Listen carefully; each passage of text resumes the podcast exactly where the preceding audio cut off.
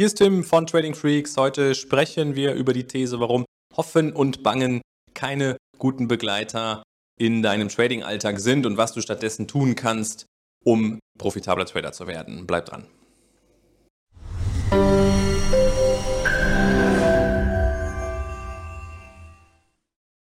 Oftmals höre ich von Trading-Einsteigern Sätze wie, der DAX ist drei Tage hintereinander gestiegen, jetzt wird er auch noch den vierten Tag in Folge steigen, ich gehe long.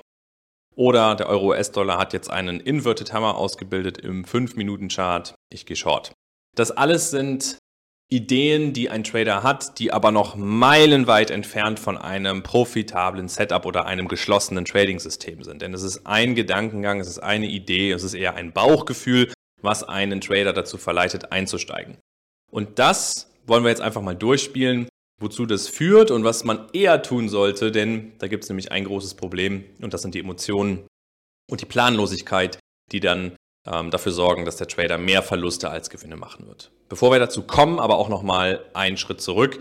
Was ist nochmal der klassische Unterschied zwischen Investments und Daytrading? Bei einem Investment, wie zum Beispiel einer Buy-and-Hold-Strategie von Warren Buffett, ist es so, dass man eine unterbewertete Aktie kauft, man lässt sie so lange liegen, ähm, vielleicht mehrere Jahre, bis es dann zum gewünschten Renditeziel kommt.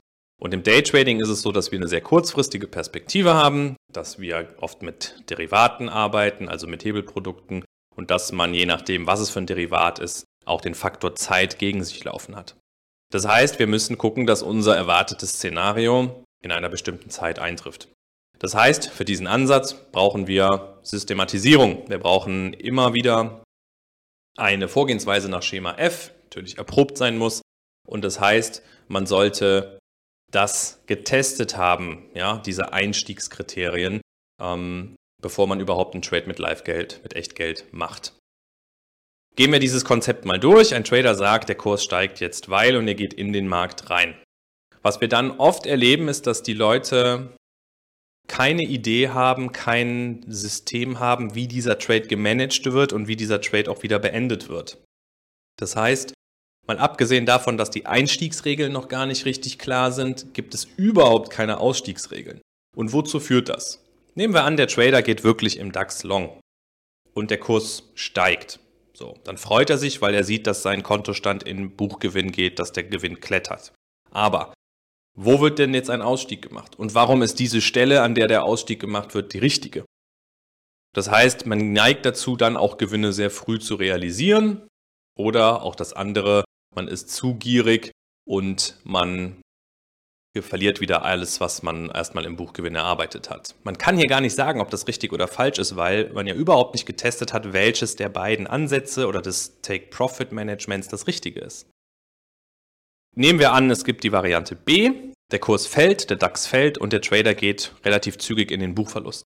Dann geht es nämlich los, dass man vor dem Bildschirm sitzt und dem Tick hinterher fiebert. Also wirklich jedes Kerzengezappel verfolgt über Minuten, über Stunden, über den ganzen Tag und man fängt mit jedem kleinen Turnaround an zu hoffen, ja bitte lieber DAX steig jetzt, damit ich hier keinen Verlusttrade mache. Und dieses Hoffen und Bangen wird immer schmerzhafter, je weiter der Kurs fällt. Und du als Trader kommst dann in einen emotionalen Zustand der Angst. Und Angst im Trading ist ein katastrophaler Begleiter. Du darfst niemals in diesem Extrem der Angst oder im anderen Extrem der totalen Euphorie traden. Das managst du natürlich erstmal über deine Positionsgröße, aber damit dieser Zustand bei dir nicht eintritt, musst du dir vor Trade-Beginn schon klar machen, wo ist dein Exit. Sowohl im positiven Fall als auch im negativen Fall.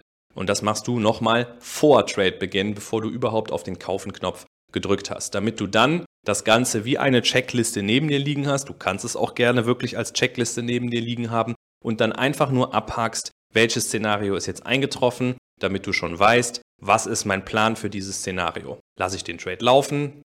Bleibt mein Stop-Loss hier oder ziehe ich ihn nach? Und ich bin überhaupt kein Freund davon, einen Stop nach hinten zu versetzen, wenn der Kurs gegen dich läuft.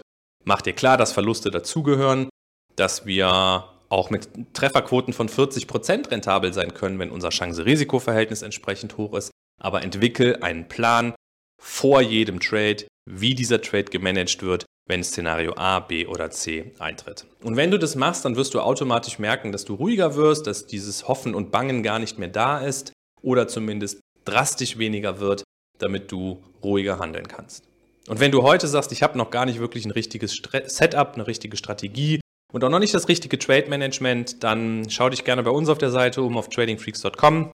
Wir haben eine ganze Menge kostenlose Inhalte, wo du ähm, auch zum Beispiel an unserem Trader-Webinar teilnehmen kannst, wo wir auch auf unsere Strategien eingehen und das dir als Ideengebung auch einfach mal mitgeben möchten, stellen auch unser Ausbildungskonzept vor und dann kannst du schauen, was du daraus machst. In dem Sinne, ich wünsche dir einen, ja, einen schönen Handelstag und bleib gesund.